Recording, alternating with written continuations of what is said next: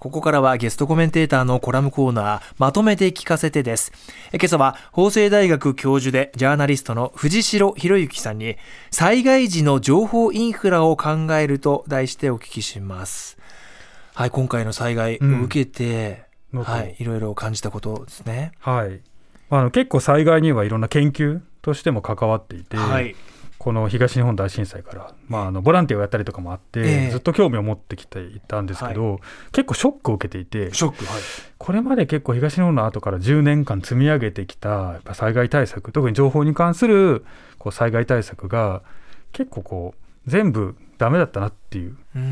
感じが実はあります。うん、え。ー、まあ、北村さんもあれですね。こう関わりのある地エリアあ石川県ですか？そうですね、はい、あのもともとで。もなんか情報まともな情報って、ほとんど来なくなかったですか？あ自分のもとにってことですか、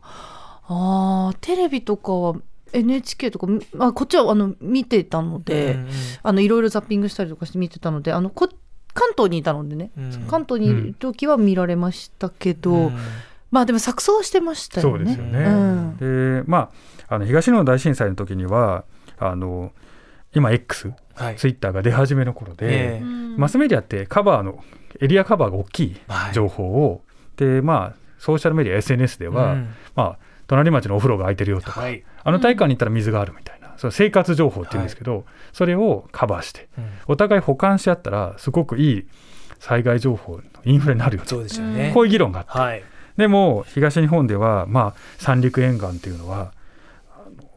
携帯電話が通じなかった、はい、でそれは携帯電話の基地局が停電で止まっちゃったから。なんですね。うん、なのでその後対策を講じて携帯電話の基地局にバッテリーを積むようになったんです、うん、で24時間停電しても動くようになった、はい、で熊本地震の時にはこれが功を奏して、うん、えー、携帯電話基地局動いてる、うん、えー、SNS で、えーと、例えば、えー、熊本市長とかが、これが足りませんみたいな。こととかが発信されて、被災地の状況がよく分かったと、ダイレクトに私たちが被災地の状況が分かるっていうのが SNS のいいとこじゃないですか。で結構進んできたなと思ったんですけど、今回は能登、からの情報よく分かんない。えー、SNS 上でも分かるもう偽情報とか誤情報とかもうすごいわけの分かんない情報がいっぱいある、で停電してる。携帯電話のバッテリーも24時間超えて停波止まってる、ハードもソフトもどっちも厳しい。でこのままやっぱり日本は災害大国ですから東南海とか東京も起きるわけじゃないですか、はい、このままやっぱり進めてて大丈夫なのかなっていう強いやっぱり危機感を今持ってます、うん、その中で具体的にどこに力を注いでいくべきなのか。あのまあ偽情報誤情報対策って、ね、今岸田総理もですね、はい、実は災害時のそういうことをやるべきだみたいな発言をされてて、ニュースとかでもあのご覧になったこともあると思うんですけど、ねはい、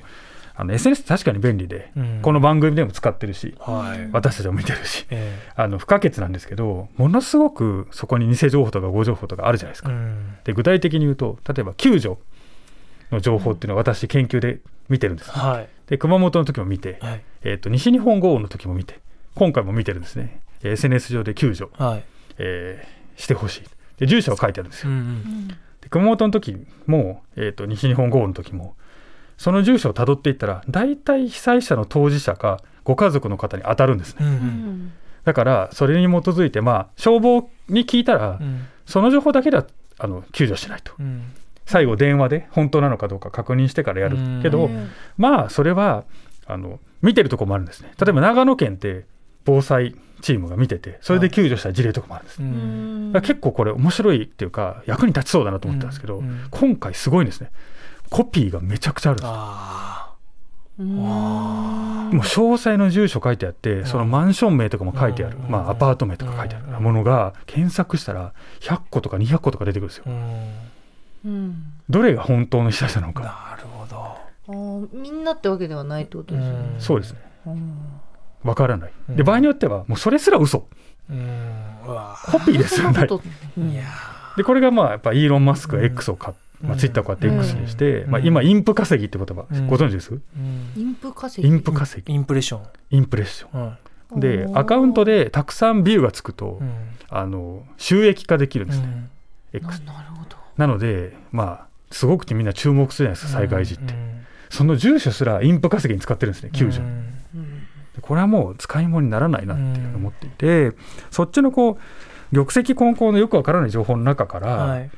なんか正しい情報を探す？これがメディアリテラシーとかいろいろ言われてるわけですけど、ね、こっちはもうやめようと。この方向が私は間違ってたんじゃないかって実は思っていて、そうじゃなくてもっと信頼できる情報を被災地の方に届ける、そっちを考えるべきなんじゃないかなっていうふうに。なるほどね。そう。例えばじゃあそれに変わってじゃないですけど今改めて着目しなければいけないのは、まあ、例えば今我々が喋ってるラジオ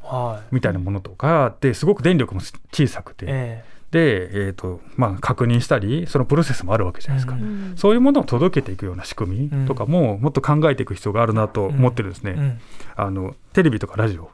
そういうまあ新聞。そういうものの情報、まあ、確認してる少なくとも、はい。はい、そういう情報をきちんと届ける。つまり玉石混交の情報の中から正しい情報をみんなに選んでもらうんじゃなくて、うん、信頼できる情報を届ける、うん、こういう考え方に変えた方がいい、ね。うん、我々ラジオもテレビもそこはもう常にね、ね、考えながらもっともっと向き合ってっていうところはあるもののじゃあより具体策として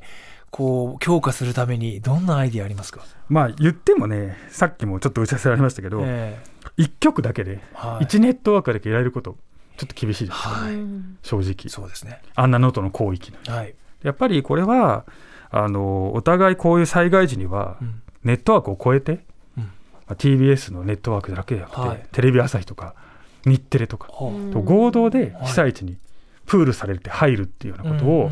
メディア側もやってもいいんじゃないかと思うんです取材それで取材すると、みんな各地でバラバラになって情報集約すると、でこれは実は通信事業者をやっていて、はいあのニュースで見た方もいるかもしれないですけど NTT が能登の沖に船出してるんですね。私の古巣 NTT グループなんですけど前職は。でそこに KDDI も乗っかって携帯電話つながるようにしてるんですね、スターリンクっていう KD あのイーロン・マスクがやってるやつ、はい、あれを KDDI がすごい載せて、うん、NTT と KDDI が一緒に被災地の通信状況を復旧させてるんですね。うん、で通信事業者の、ね、すごい普段はライバルとしてしのぎを削ってるわけですよ。うん、この2社が一緒にやってるわけです。だとしたら TBS とか日テレとかあのテレ朝とかも一緒に災害時に例えば3日間とか1週間入りましょうと、はい、そして現地を取材して、しっかり信頼できる情報を届けましょうみたいな、うん、そういう仕組み作った方がいいんじゃないかと思うんですよね。もういろんなところにもうラジオの場合も本当に一人行って、電話でつなげば、いろんな情報も取れるし出せるし、それもいろんなところに張り巡らせて機動力を高めていくと。あとやっぱり一つのところに各社から電話がかかったり各社から取材するってすごく負担感があるしそれを見てる周りの方もあんなまあなんかいろいろ大変だなっていう感じあると思うんですよ、はい、だからこそやっぱり3日とか1週間とか期間を決めて、あとは競い合えばいいと思うんです、うんうん、期間を決めてやっぱりこう被災地をカバーして、いろんな情報、情報空白を作らない、うん、そういう取り組みをやっぱ議論していく必要があると思いますね。うんみんな情報を伝えたいと思ってメディアやってるわけじゃないですか、はい、だからこそもう一歩踏み込んだやっぱりこう組み方とかあり方を今議論していってほしいなと思います、うん、私もこうなんか提案とかしていきたいなと思ってます。えー本当にこれは真摯に受け止めて、ね、しっかり考えていかなきゃいけない話題だなと思いましたね。うん、はい。えー、今朝は藤代さんに災害時の情報インフラを考えると題してお聞きしました。今日のゲストコメンテーター、法政大学教授でジャーナリストの藤代博之さんとはここでお別れです。ありがとうございました。ありがとうございました。